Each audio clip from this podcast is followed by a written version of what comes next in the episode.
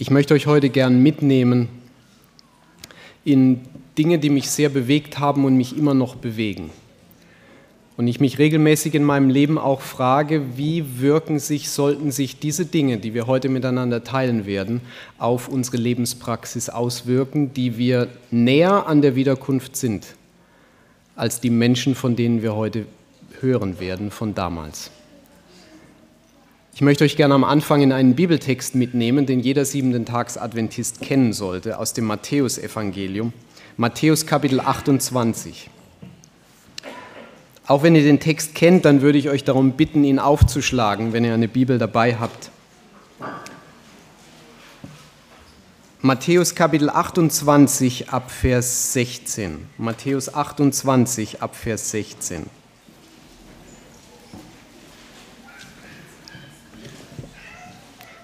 bei mir überschrieben in der Bibel mit den Worten der Auftrag an die Jünger. Und dort heißt es, die elf Jünger aber gingen nach Galiläa auf den Berg, wohin Jesus sie bestellt hatte. Und als sie ihn sahen, warfen sie sich anbetend vor ihm nieder. Etliche aber zweifelten. Und Jesus trat herzu, redete mit ihnen und sprach, mir ist gegeben alle Macht im Himmel und auf Erden. So geht nun hin und macht zu Jüngern alle Völker und tauft sie auf den Namen des Vaters und des Sohnes und des Heiligen Geistes und lehrt sie alles halten, was ich euch befohlen habe. Und siehe, ich bin bei euch alle Tage bis an das Ende der Weltzeit. Amen. Eine Person in unserer Adventgeschichte namens Milton Kern, der der Gründer war der Young People's Missionary Volunteer Movement, als er einen Aufruf gemacht hat in Bezug auf neue Auslandsmissionare im 19, Jahr 1930, hat er folgende Worte verwendet in Bezug auf diesen Vers. Der Meister hat nicht gesagt, geh hin und predige das Evangelium in Ländern der gemäßigten Klimazone, wo es wenige Schadinsekten gibt, wo die Höhenlage nicht so hoch ist und wo ihr gute Betten haben werdet und all die Annehmlichkeiten der Zivilisation. Sein letzter Befehl auf Erden an seine Nachfolger war, geht hin in die ganze Welt und predigt das Evangelium aller Kreatur. Ich möchte heute eigentlich einen Gedanken vorausschicken und ich hoffe mal, dass ihr innerlich schon das nicht die einzigen Gedanken sind, die euch heute kommen oder als Eindrücke in Reaktion auf das, was wir heute miteinander teilen werden. Ich werde diese zwei Vorträge heute nicht halten über Adventgeschichte, um die Predigt- und Nachmittagsstunde aufzufüllen. Meine Absicht ist auch nicht, indem ich die Vorträge halte, dass hinterher, und das ist ein schöner Nebeneffekt, dass hinterher die einzige Reaktion in unserem Herzen ist, na, das ist interessant, das sind viele Geschichten, die kannte ich noch gar nicht. Das ist jetzt sehr interessant, das hat meinen Intellekt bereichert. Das soll ein Nebeneffekt sein. Worauf ich abziele mit diesen Geschichten, mit diesen Präsentationen, ist Folgendes. Ich wünsche mir, dass jeder einzelne von uns durch das, was wir hören, eine tiefere Hingabe haben im Herzen und eine völlige Opferbereitschaft, wenn es um Jesus und um sein Reich geht.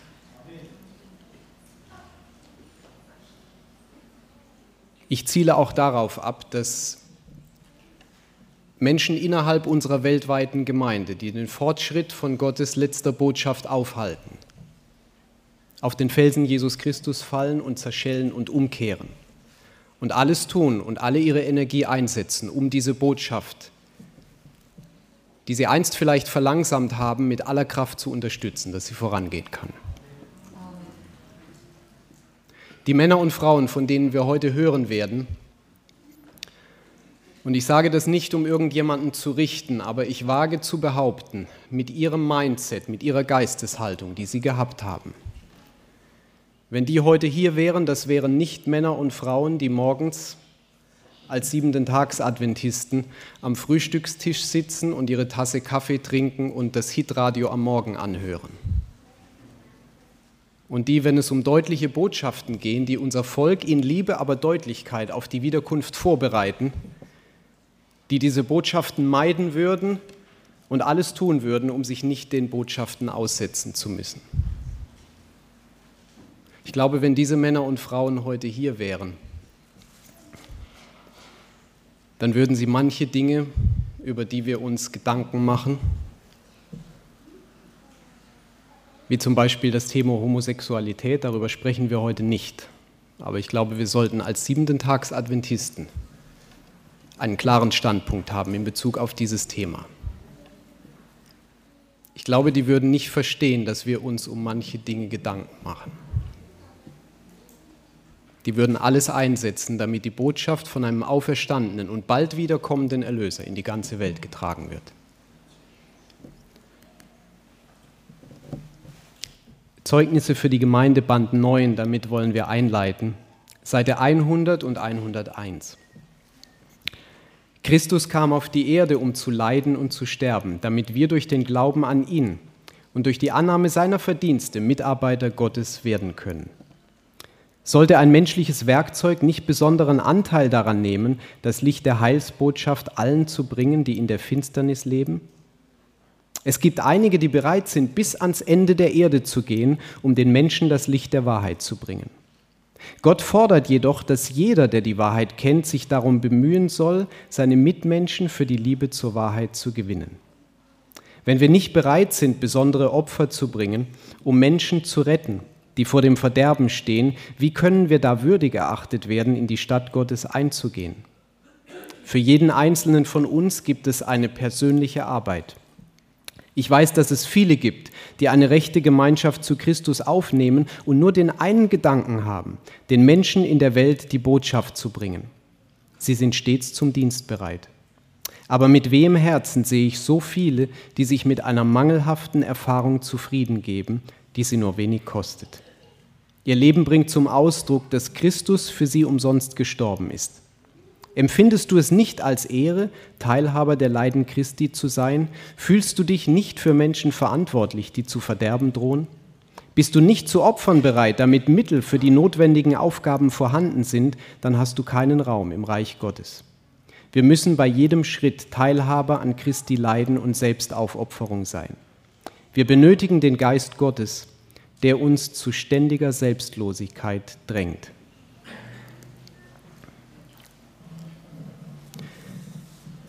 Die erste Person, die ich euch gerne nahebringen möchte, ist ein älterer Halbbruder von einem Menschen, den wir gut kennen unter dem Namen John Harvey Kellogg. Merritt Kellogg war sein älterer Halbbruder gewesen und er war der erste siebenten Tags Adventist in Kalifornien. Merritt Kellogg hat auch eine medizinische Ausbildung gehabt und ähm, er hat das erste, wie soll ich das in Deutsch sagen, Buch geschrieben, wenn es geht um die Anwendungen, natürliche Anwendungen für zu Hause im Krankheitsfall. Merritt Kellogg hat auch dazu beigetragen, dass verschiedene Sanatorien gegründet wurden, unter anderem das St. Helena Sanatorium. Und es ist sehr interessant, was Merritt Kellogg schreibt. Das hat er einige Jahrzehnte später geschrieben über die Entstehung dieser Einrichtung. Und die Worte, die er hier verwendet im ersten Satz, er ist nicht der einzige unserer Pioniere, die gesagt haben, ich hatte das Vorrecht, wenn es darum geht, Gott zu dienen und der Dienst nicht immer leicht gewesen ist. Er sagt, ich hatte das Vorrecht, dabei zu helfen, das St. Helena Sanatorium zu gründen. Ich hatte nicht nur das Vorrecht, dort hineinzugehen, sein erster Arzt zu sein und es einzurichten sondern ich hatte auch das Vorrecht, die Hacke und Schaufel mit meinen eigenen Händen zu ergreifen. Dann grub ich mit meinen eigenen Händen neben dem Felsen herunter, der eine Vulkanascheformation war, und machte einen Ort, auf dem die Institution stehen konnte. Dann hatte ich das Vorrecht, das Gebäude zusammenzusetzen, es zu errichten und fertigzustellen. Ich machte jeden Fensterrahmen, jeden Türrahmen. Ich baute die Treppenstufen und machte den Hauptteil der Arbeit. Und danach sagte er, ich hatte auch das Vergnügen, nachdem es für Patienten geöffnet war, zu sehen, dass es innerhalb von zwei Wochen völlig überfüllt war und wir Zelte für unsere Helfer aufstellen mussten, damit sie darin schlafen konnten. Wir hatten sehr wenige Mittel und mussten infolgedessen sehr schwer arbeiten. Bei Tagesanbruch am Morgen nahm ich meine Werkzeuge und ging arbeiten, bis es an der Zeit war, die Patienten zu behandeln. Dann gab ich die Behandlung ohne eine Krankenschwester, die mich dabei unterstützte. Ich gab die Behandlung und nachdem die Behandlungsstunde vorüber war, ging ich wieder nach draußen, um zu arbeiten. Und so arbeitete ich den ganzen Sommer lang. Merritt Kellogg hat dann, als es möglich war von unserer Generalkonferenz aus, dass man ein Unterhaltsprogramm in Anspruch nehmen kann für Arbeiter, die nicht mehr im Dienst waren, die in Rente gingen. Da hat er, es war im Jahr 1910 oder 1913, hat er ähm, dieses Antragsformular ausgefüllt und hat Unterhalt beantragt. Und es ist bei seinem Leben offensichtlich gewesen, bis zum Jahr 1893, da war alles, was er an Kirchengeldern genommen hat für seinen Dienst, waren 200 Dollar gewesen. Aber bis zu dieser Zeit hat er sein eigenes Privathaus fünfmal verkauft und jeden Dollar ins Werk gesteckt. Und er schreibt etwas sehr Interessantes auf diesem Antragsformular. Er ist damals auch im australischen Feld gewesen und polynesischen Feld. Und er hat 1000 Dollar gespart, die er hinterher dann für sich haben wollte. Und als er aber gesehen hat, wie groß die Not ist im australischen Feld, hat er jeden einzelnen dieser 1000 Dollar dort ins Werk gegeben. Und er schreibt dann Folgendes. Ich kehre, was die Güter dieser Welt betrifft, arm nach Amerika zurück aber reich an Glauben und christlicher Erfahrung.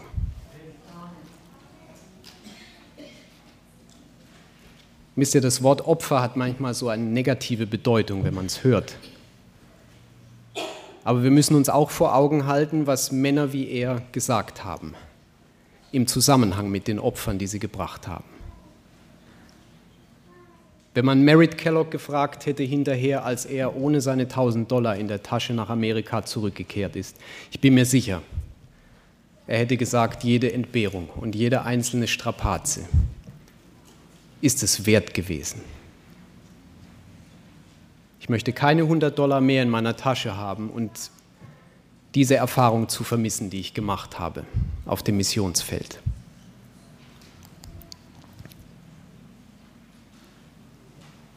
Eine Person, ihr merkt das vielleicht am Namen. Sein Vater ist Deutscher gewesen. Es gibt ein Buch über ihn oder ein Buch besser gesagt, das er selber geschrieben hat. Ähm, es gibt es nur auf Englisch mit dem Titel Im Land der Inkas. Wenn ihr in Peru siebenten Tags Adventisten treffen würdet, da bin ich mir ziemlich sicher, dass viele diesen Namen kennen würden. Ferdinand Stahl. Sein Vater war deutscher Offizier, der ist allerdings bald gestorben, als Ferdinand Stahl geboren wurde. Und ähm, ein großer Vorteil, den dieser Mann gehabt hat, der hat von seinen deutschen Vorfahren eine gute Konstitution mitbekommen. Die hat er auch gebraucht. Ähm, Im Hochgebirge, der hat hauptsächlich gedient mit seiner Frau in Bolivien und Peru hauptsächlich. Und dort gibt es die Hochgebirge mit den kalten Klimatemperaturen und es gibt den heißen Dschungel mit der Feuchtigkeit. Und Ferdinand Stahl war jemand, nachdem sie die Adventbotschaft, er und seine Frau kennengelernt haben, da wollten sie gerne ihr Versprechen einlösen und etwas für Gott tun. Und sie übernehmen einen Health-Posten, könnte man sagen, ich weiß nicht, ob man es Sanatorium nennen kann, in Ohio. Und irgendwann will er aber nicht einfach in dieser Komfortzone bleiben. Und er schreibt Ellen White und er sagt, ich möchte den schwierigsten Posten haben, den es gibt auf dem Missionsfeld. Ich erzähle euch das alles nach meinem besten Wissen. Ich mag es nicht hier vorne, wenn ich immer mit den Blättern hin und her. Und Ellen White gibt ihm die Empfehlung und sagt, geh 1909 zur Generalkonferenz und bespricht dein Anliegen mit den Brüdern dort. Und so gehen die Stahls hin, sie verkaufen aus und gehen hin mit sieben Koffern und einem Fass zur GK. Und sie werden dann geschickt nach Südamerika. Und Ferdinand Stahl merkt, der Präsident von Südamerika, der Vorsteher, ähm, die zögern ein bisschen, weil die haben die Mittel nicht gehabt. Und als Ferdinand Stahl rausfindet, was das Problem ist, dann sagt er, ich zahle das, ich zahle meine Reise und damit wir auf diesem Feld dienen können. Und als Ferdinand Stahl dort war, ihr Dienst hat sich so über drei Jahrzehnte ungefähr erstreckt, da ist sehr viel passiert. 1918 hat er gesagt bei der Generalkonferenz, wir werden auf jeder Hand beleidigt. Steine sind auf uns geworfen worden, wir sind mit dem Tod bedroht worden und einige unserer indianischen Brüder, die sind beinahe zu Tode geprügelt worden.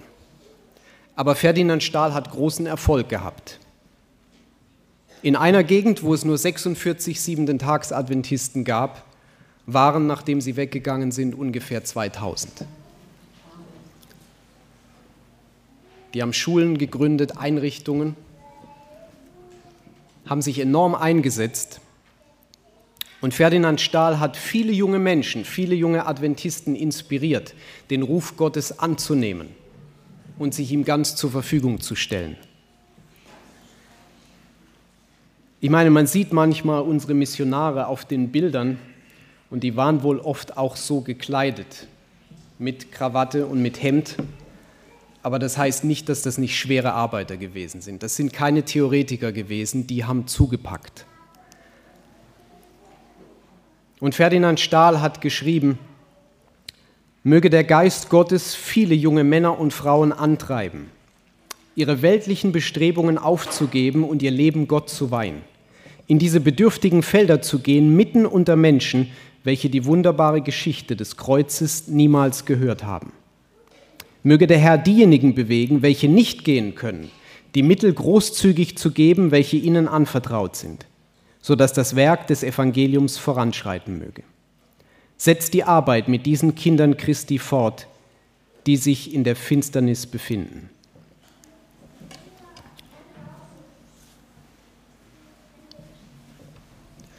Es gibt für diejenigen von euch, die Englisch sprechen, das muss ich kurz hier einwerfen. Seit einigen Jahren gibt es die Seventh Day Adventist Encyclopedia, eine Enzyklopädie online. Und da kann man lesen, wer Englisch kann, da kann man lesen über alle möglichen Missionare, über Menschen, die unsere Geschichte geprägt haben. Ist sehr wertvoll, ich gehe sehr oft dorthin. Und eine Familie, die ihr hier finden werdet, das sind Menschen, von denen haben wir noch niemals was gehört. Das sind Arthur und Eva Allen. Die waren ungefähr 17 Jahre lang in China. Allein dorthin zu reisen, wäre für uns heute schon ein großes Abenteuer. Das ist mit großen Strapazen verbunden, teilweise.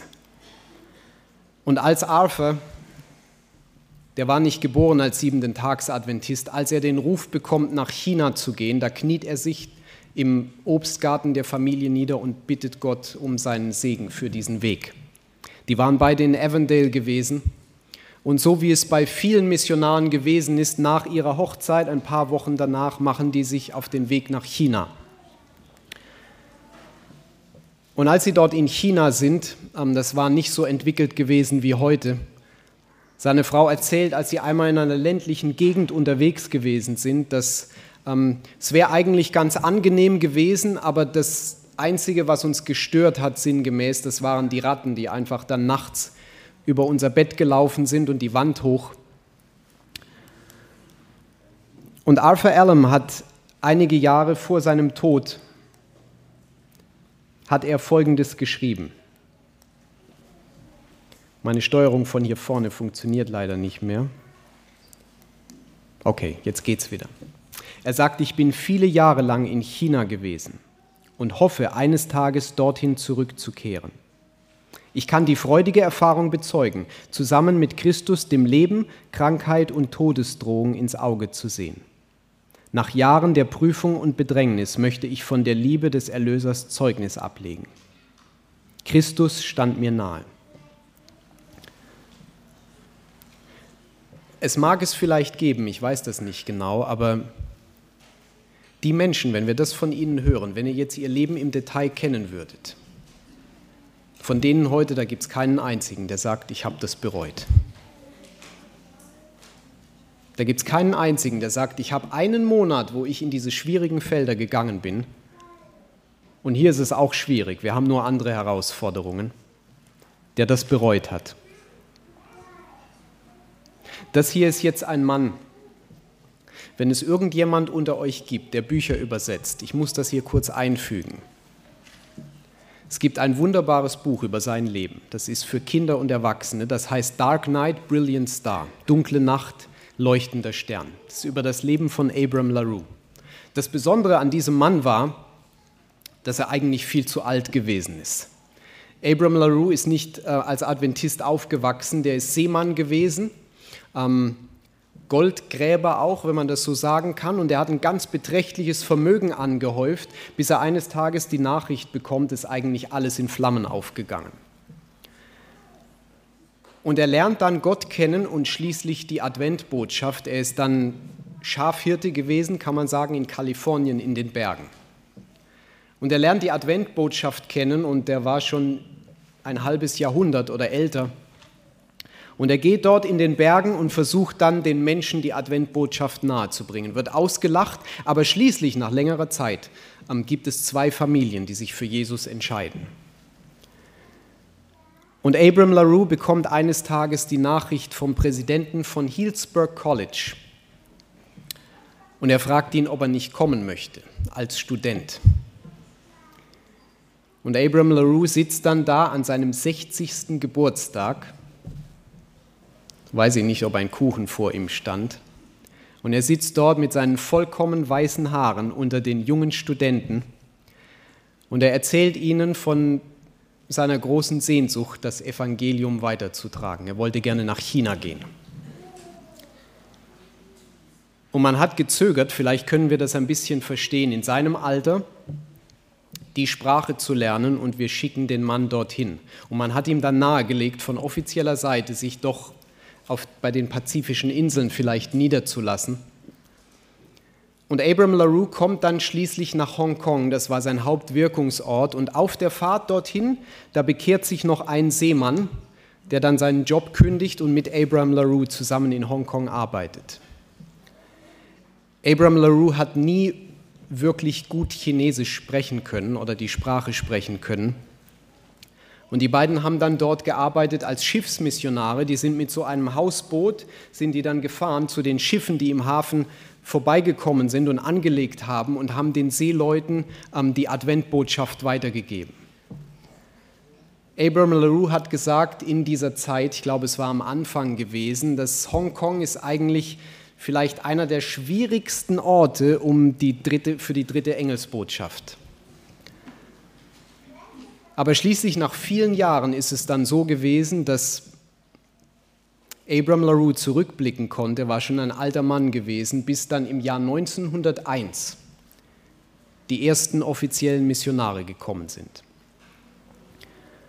Und als die kamen, dann waren ein paar Leute, waren bereit zur Taufe und das war die große Freude dieses alten weißhaarigen Mannes, war ein kleinerer Mann gewesen, Abram LaRue. Ähm, ihr seht ihn übrigens, wenn ihr euch fragt, wer das ist, hier oben, das ist, glaube ich, auch das einzige Bild, das es von ihm überhaupt gibt. Ähm, viele haben ihn auch als Vater LaRue bezeichnet, als Vater LaRue, wahrscheinlich wegen seiner ähm, sehr freundlichen Art, was Menschen angeht. Und als die ersten Missionare dann dort ankamen, die offiziellen, ähm, J.N. Anderson, den ihr hier oben seht auf dem Bild, da muss man sich überlegen, allein schon die Reise anzutreten. Man, ich weiß nicht genau, wie die damals gereist sind. Aber nehmen wir mal an, J.N. Anderson und sein Gefolge von wenigen Menschen, die wären auf dem Zwischendeck gereist von einem Schiff. Ich meine, die Reise dauert mehrere Wochen. Es war damals noch ungefähr zehn Jahre, bevor irgendjemand behauptet hat, dass ein Dampfschiff unsinkbar sein könnte. Und die Leute, die Menschen damals, die hatten auch noch gut in Erinnerung, dass gewisse Tragödien, die sich ereignet haben. Und ich habe mal gehört, dass ähm, das Einzige, was schlimmer ist, wenn ein Dampfschiff sinkt und du schwimmst weg von diesem sinkenden Schiff, das einzig Schlimmere ist, wenn du an Bord eines Dampfschiffes leben musst. Falls die auf dem Zwischendeck gereist sind, Da waren die eingepfercht, kann man sagen, zusammen mit der Last oder mit der Ladung, muss man sagen, vom Schiff. Das Essen war schlecht, ähm, die sanitären Anlagen waren eigentlich nicht vorhanden, das, die sind gleichgestellt gewesen mit Töpfen und Pfannen, wahrscheinlich, die man benutzt hat. Und es gab Menschen, die auf den Überfahrten gestorben sind, wegen mancher Bedingungen. Und als sie schließlich ankamen, dann in Hongkong, um die anderen zu treffen, irgendwie hat es nicht funktioniert und J.N. Anderson steht dort mit seinem kleinen Gefolge. Und denen wird spätestens dann bewusst, eine andere große Herausforderung ist die Sprache. Die haben nicht unser Alphabet, kannst dich eigentlich mit niemandem verständigen, außer die Seeleute, die vielleicht Englisch sprechen. Und J.N. Anderson, nach, sie gehen dann nach China später, aber sie bleiben dort. Die stehen dort mit ihrem Gepäck. Und wir können uns nur vorstellen, wie es ihnen vielleicht nach dieser Reise zumute gewesen ist. Aber die haben gewusst, warum sie es machen. Die haben gewusst, die Botschaft ist es wert, diese Opfer zu bringen. Und als Abraham LaRue dann schließlich ein Mann war von 80 Jahren und älter, ich weiß nicht genau, wie alt er geworden ist, ein anderer Mann hat über ihn gesagt, Abraham LaRue, das war jemand, der war kein, der war kein begnadeter Prediger. Auch wenn es um Verwaltung oder so ging, der war nicht begnadet aber er war jemand, der Jesus geliebt hat. Und er es niemals versäumt hat, ein Wort für seinen Meister zu sprechen. Er war jemand, der Menschen die Frage gestellt hat, stell dir vor, Jesus kommt heute Abend wieder. Bist du bereit? Wenn es so einen gemeinsamen Faden gibt, den man nehmen kann, für diese Menschen, die so viel riskiert haben, dann fällt einem immer wieder auf dieser Ausdruck, the soon coming of Jesus, die baldige Wiederkunft Jesu. Ich glaube, das müssen wir heute noch öfter hören. Das war für die nicht nur eine Theorie gewesen, die haben da wirklich dran geglaubt. Und die haben daran geglaubt, wir wollen möglichst viele Menschen erreichen, weil Jesus kommt bald wieder. Ich möchte euch gerne jetzt, und wir müssen schauen, wenn es nicht funktioniert, werde ich das noch ein bisschen überbrücken, bis wir soweit sind. Ich möchte euch gerne einen Videoclip zeigen, der mich sehr beeindruckt hat. Ich habe ihn vor einigen Wochen das erste Mal gesehen. Und Sie haben den, der kommt von Adventist Frontier Missions. Ähm, der ist, mit, ist in Englisch, aber ist mit Untertiteln versehen, das meiste. Und der wurde wohl gezeigt auf der GYC, auf der General Youth Conference im Jahr 2022. Und worauf es mir ankommt, ist die Grundbotschaft dieses Videos.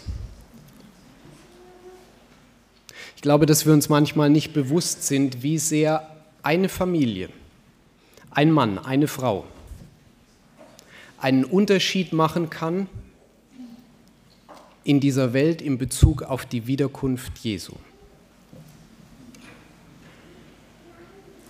There are 1.5 billion people in the world that have never heard the name of Jesus. Did you hear what I said? I don't think you heard it. There are 1.5 billion people that have never heard the name of Jesus. There are things that must happen before the Lord Jesus comes. Amen? And the chiefest thing that must happen is the proclamation of the gospel to all the world. It's very easy for us to sit back in our SUVs and our recliners and our lazy boys and our living rooms and wait for somebody else to finish it. Wait for 3ABN to finish the work.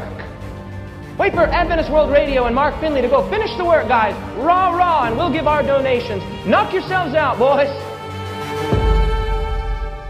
There are an estimated 5,000 unreached people groups in the world. That's groups of people. 5,000. I didn't say 5,000 unreached people, 5,000 unreached people groups. There are 14 countries in the world with not a single Seventh day Adventist Christian. And you've heard of the 1040 window before. Over 95% of all unreached people groups live here. Friends, I believe that the Lord Jesus Christ could reach all of these unreached people in one single generation. Singleness of purpose. I'll go where you want me to go, dear Lord. Is there somebody here today who's already been contemplating this? You want to come forward right now and you are serious about this. You come forward. Hallelujah. I am thrilled with this number right here. I'm just about ready to fall over.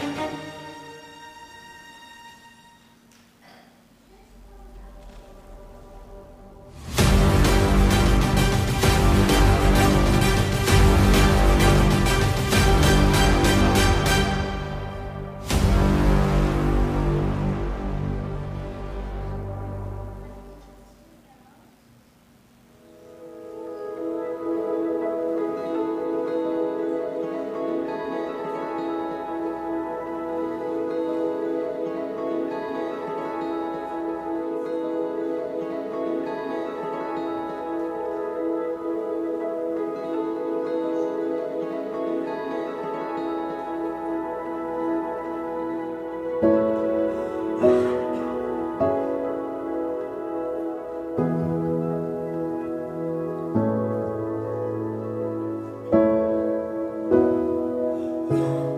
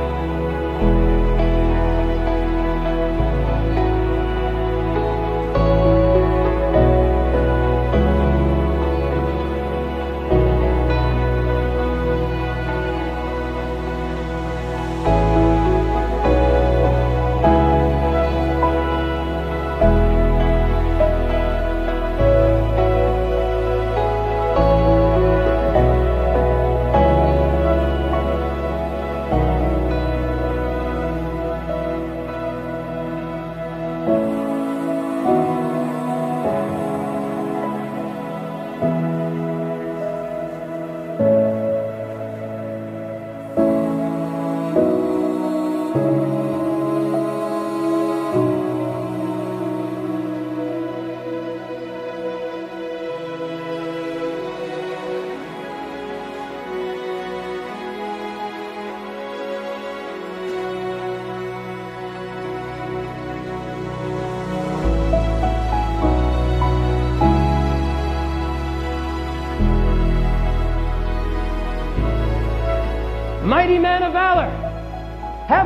Sent you? I will be with you. You go out, and I will do through you what you could never do for yourselves.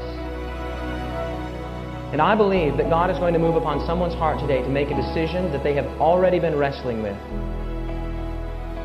To give at least a portion of their lives to mission service, reaching the unreached.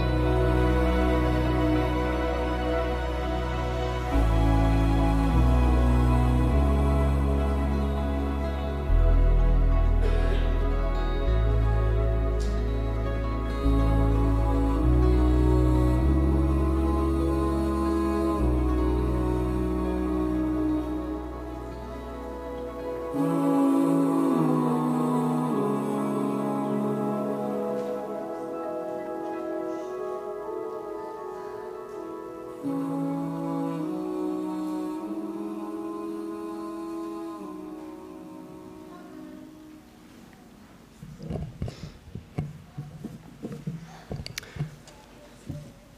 habe vergessen, eine Sache vorhin noch zu erwähnen. Als ich gesagt habe, was meine Absicht ist mit diesen zwei Vorträgen. Ist auf meinem Konzept, aber ich habe es nicht in den Mund genommen. Ihr könnt euch vielleicht vorstellen, was das ist. Egal, ob ihr jetzt hier sitzt oder im Livestream, es gibt darauf drei Arten, wie man auf so etwas reagieren kann. Vielleicht auch alle drei gemeinsam. Bete, gib oder geh. Mir ist erst vor ein paar Wochen wirklich bewusst geworden, und ich muss das sagen, ich bin jetzt schon über zwei Jahrzehnte siebenten Tags-Adventist. Die Zahlen, die erwähnt worden sind, die haben sich heute, die sind nach oben gegangen, nicht nach unten.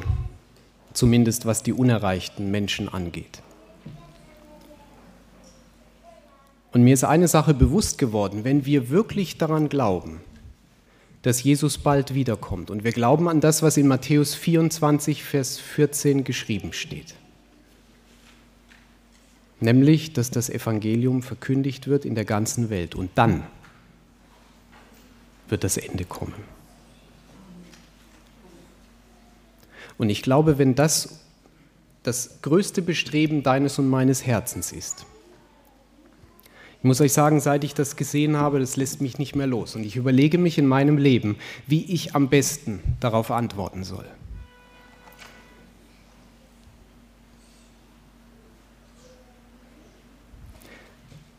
Es heißt im Geist der Weissagung, im Leben Jesu, es ist die alte Ausgabe. Christus sagt nicht, dass die ganze Welt bekehrt werden würde, sondern nur, es wird gepredigt werden, dieses Evangelium vom Reich, in der ganzen Welt, zum Zeugnis für alle Völker.